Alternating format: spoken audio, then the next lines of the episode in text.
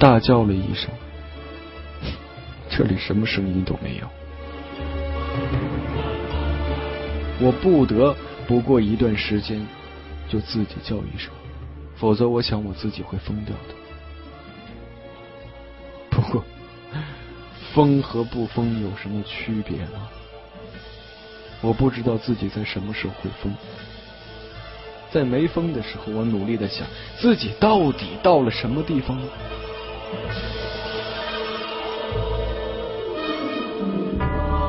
欢迎你收听《只鹰》的第二十六集。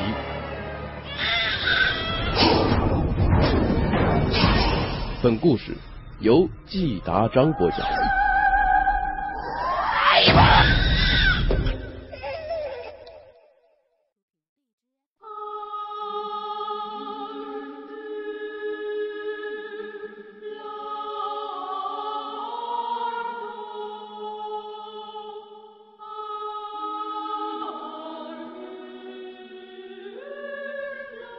我曾经怀疑自己已经死了，这里就是死后的世界。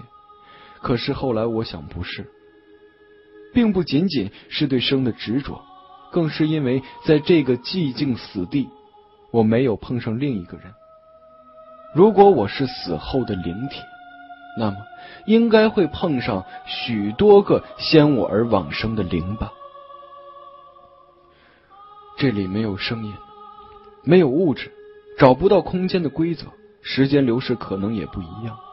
尽管我没有知道确切的证据，但我总觉得，当我挪动位置，眼前的景象改变后，这些景象的时间并不是接着前面的。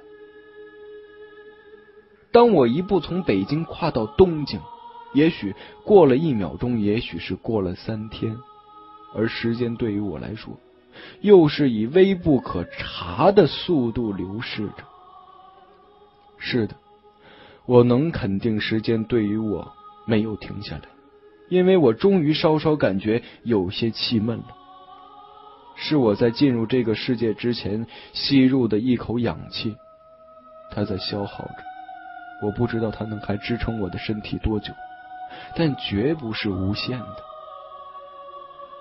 而这个世界。正和真正的世界关联着，我看到的一切正是正常世界里发生的景象，尽管没有声音，变了形，失了色。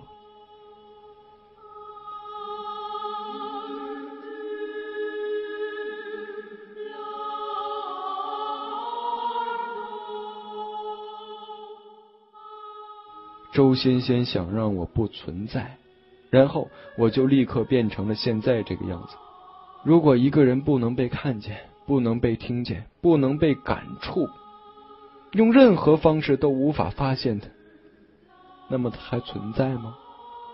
就算他还存在，但是对于别人来说，他已经不存在了。也许周仙仙的能力就是这个，只是让别人看不见我，摸不到我。就看不到而言，今天的科学正让隐形衣开始变成现实。我就知道，不止一个研究小组在这方面做着实验。现在做出的隐身衣已经可以让穿着的人接近透明了，因为这件衣服让光线发生偏折。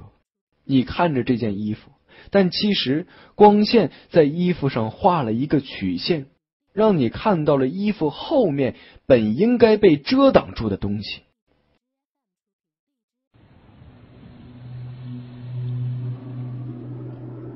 如果说有一种异能可以让物体偏折光线，从而达到隐身的效果，我想我不会太惊讶。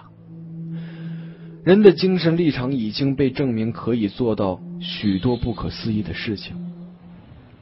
但要是不仅仅偏折光线，还让空间发生曲折了呢？想象一样东西，它还在这个世界上，可是原本把它包容在中的空间，忽然在他面前绕了一个圈儿，空间在他的面前弯折了，空间里的人也跟着弯折。再也感觉不到这件东西了。等，等等，等等，时间弯折，这让我想到了一些什么？是那本前不久看过的时间简历，里面介绍了爱因斯坦的广义相对论，说大质量的物体会使四周的空间发生弯折。而黑洞旁的空间弯折让光都滑落了，于是才有了科学家关于虫洞的狂想：从弯曲的空间穿一个洞，在另一头出来的时候就到了远方。我曾经也这样傻傻的想过，这头进去，那头出来，那么中间穿过的是什么呢？在弯曲的空间下面是什么呢？就是我现在的世界吗？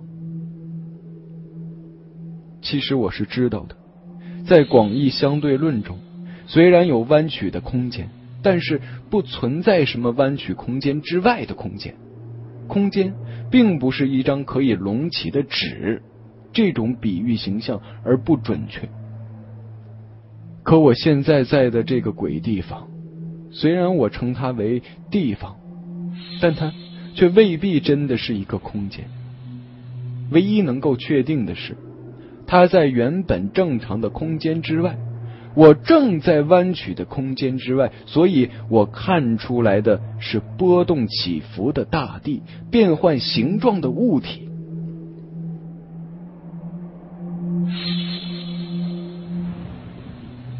我是在一个正常空间旁的亚空间里，或者不用空间，用立场来称呼也可以。这个地方的时间、空间规则让我完全摸不着头脑。也许只是因为多了另一些在我所生存的那个世界里不存在的标杆。我那个世界里要定位一个存在，需要确定空间位置和时间位置。空间位置由长、宽、高三维组成，所以那是一个四维世界。我现在这个世界里，显然长、宽、高和时间根本没有办法定位我的存在，所以必然有其他的标杆没被我找到。啊，这是一个多维世界，也许五维，也许六维，也许只有四维，和长、宽、高、时间不同的四维。在我想到多维的时候。我正站在一处大街上，我想应该是欧洲的某一处。有个人坐在角落里，他拉着小提琴。我每走一步就会转换一个天地。曾经在大草原上，奔腾而来的野牛群穿过胸膛；曾经在浴室里看见一个女子洗澡；曾经看见一个人捅死了另一个人，把尸体塞进了汽车的后备箱里。我已经习惯了那随时变换起伏的曲线，可以很快分辨出眼前的东西是什么。但这样的进步无法让我高兴一丁点儿。我旁观看着一切，感觉自己像个鬼魂。拉着小提琴的人坐在我的斜对面，手臂轻轻晃动，尽管我看不清楚，因为那太细了。不过显然他正在拉着琴。没有人停下来倾听，但他似乎依然专注。于是我想到了弦，难道我竟然会在一根弦上吗？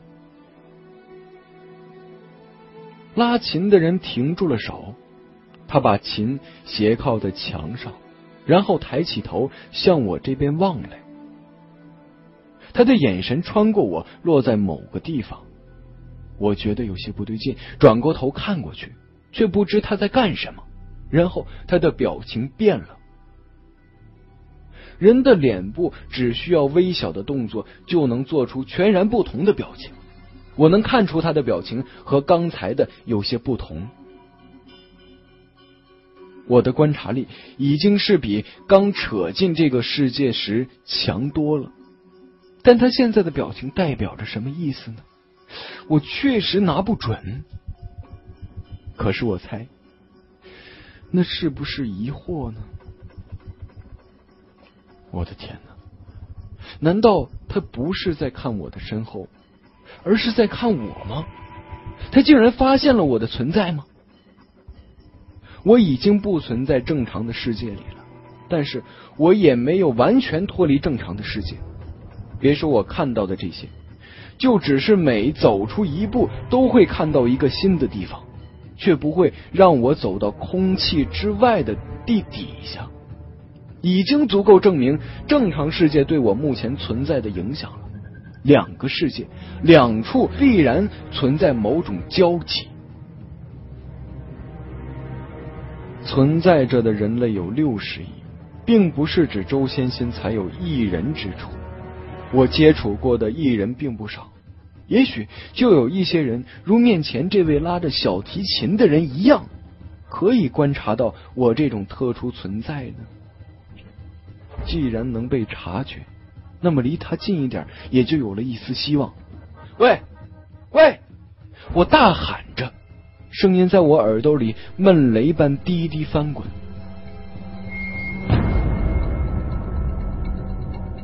拉琴者朝我这里看了很久很久，然后他摇了摇头，收拾东西，转身离去。这是我所遇到的唯一的希望。怎么能容他这样就在眼前消失呢？我不由得追上去，只一步，我就来到了苍茫的山林间。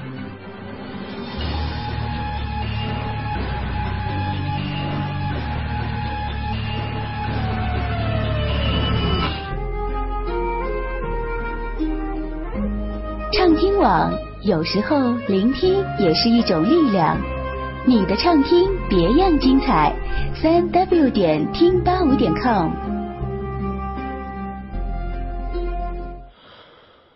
我慢慢的坐下来，叹了一口气，却没有气从我的嘴里吐出来。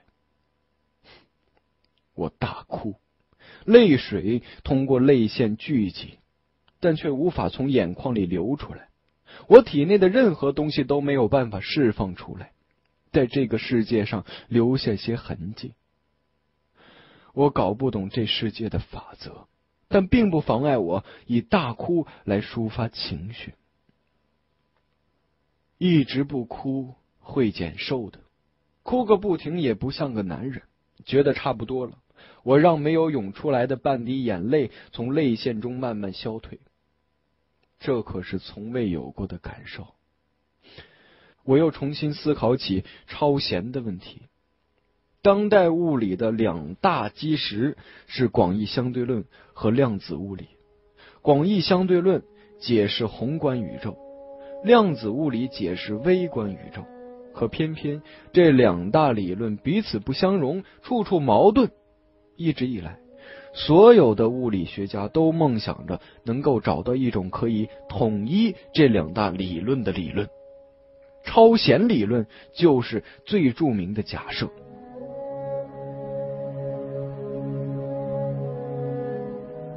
超弦说，世界其实是由弦组成的，正在离子加速器里通过对撞层出不穷的新种类基本离子门，只不过是弦以外不同的方式振动，而表现出不同的形象而已。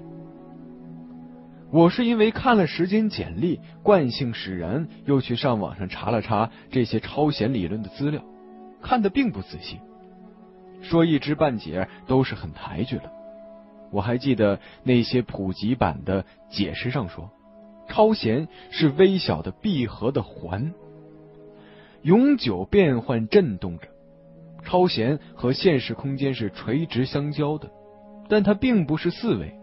其维度要远远高于正常世界，甚至要高达九维。九维世界是什么样子呢？没有人能想象到。可是我现在所处的世界到底是多少维的呢？的确，超弦的假设中，弦是和基本离子同样微小的。可是，在那样一个甚至久违的世界里。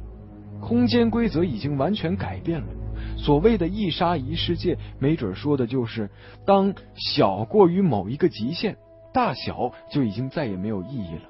所以，或许我真的是在某一根弦上。我抬头望向天空，这世界没有天空。我浑身的憋闷已经很明显了，明显到我不小心就会想到这一点。以我游泳憋气的经验，这口气我已经用了二分之一。以死亡为终点的话，应该还能熬得更长一点。好了，我现在还有三分之二的时间用完这口气。他娘的！我想的这些东西到底有什么用呢？我到底是被偏折了空间到了空间之外，还是站在一根弦上呢？这对我能不能回到有空气的世界里吸一下氧气有什么用处吗？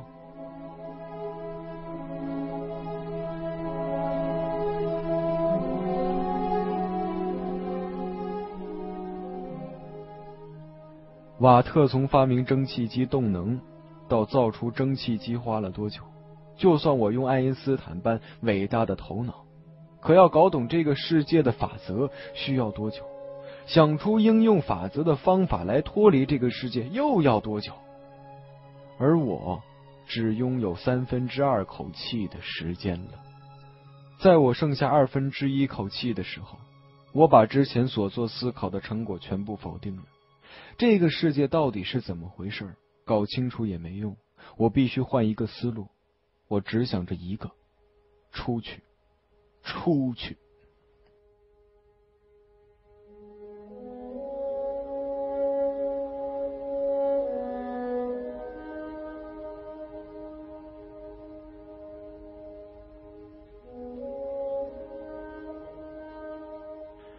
并不是没有人从这个世界里出去过，虽然他出去的时候已经死了，就是那个出现在异国的死婴，他被周仙仙从娘胎里就整到了这个世界，连脐带都让周仙仙以自己为蓝本割裂。他在这个世界里爬行了很久，最后尸体出现在了正常的世界中。他是怎么来的呢？这个异世界并没有和我类似的生命，被扔到这里的地球生命，总有一天会死去的。有一个假设，是死去之后就会被自动的排斥回正常的世界里吗？被周仙仙消失掉的那些人，尸体早已经在一些荒凉的地方腐烂，无人认领。另一个假设，是某种条件下可以活着回去吗？就像我被弄进来一样。两个世界之间，并非是那么的壁垒森严呢。我和荷西最后一次见面时，他曾告诉我，法国警方在结案后仍对韦罗尼克进行了一些询问。韦罗尼克已经被医生证明了有一定的精神问题，所以他的陈述让警方真伪难辨。但现在看来，那些内容。对我有借鉴的意义。韦罗尼克此前一直坚持说，冰箱里的两个死婴是他在家自己产下的一对双胞胎，产下后他就掐死了他们，冰在冰箱里。当警方最后告诉他 DNA 的检测结果只有一个婴儿是他的孩子时，另一个则不是时，他自己都显得很意外。而后，韦罗尼克试着对警方回忆他杀死自己孩子的那个晚上。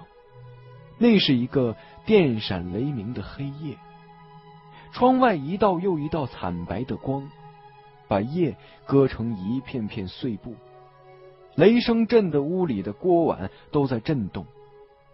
韦罗尼克惊慌的在浴室生下孩子，把孩子抱出来，放进了厨房的水池里。他犹豫着要不要把孩子杀死，一圈一圈的在屋子里转悠。他已经不是第一次这么干了。问到原因，这需要心理学家进行长篇的变态心理分析。总之，韦罗尼克再次下了杀死婴儿的决心。他回到水池前，他把水池里的婴儿掐死，又把水池边上的一个婴儿掐死，而后者似乎本就死了。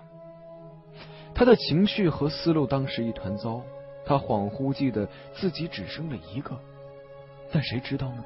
摆在眼前的是两个婴儿，这不是说明他生了一对双胞胎吗？直到警方告诉他说，只有一个是他的骨肉。他这才明白，原来他真的只剩下了一个，而另一个出现在厨房里的婴儿并不是他生的。法国警方无法相信韦罗尼克的辩词，在一个雷电交加的夜晚，这个女人肚子异常，在家里生了一个孩子，在屋里走了几圈之后，发现又多了一个，这怎么可能呢？但是。我相信，原本被周仙仙扔进异世界的婴儿，在那样一个夜晚回归了正常的世界里。那样一个夜晚有什么特别之处呢？答案很明显：闪电，蕴含着强大力量的闪电。这样的闪电可以在瞬间打通两个世界。如果我在把剩下的这半口气用完之前，能找到一个强雷暴区，没准我还有一线生机。老天爷呀，让我被天打雷劈吧！我这辈子都没有想到过，居然有一天会为了这样的一个愿望而虔诚的祈祷。接下来的时间里。我不停的走，一步又一步，城市、乡村、沙漠、大海、山丘，我开始有些眩晕，这是缺氧所导致的。渐渐的，我感觉到双腿绵软无力，我还能走出多少步呢？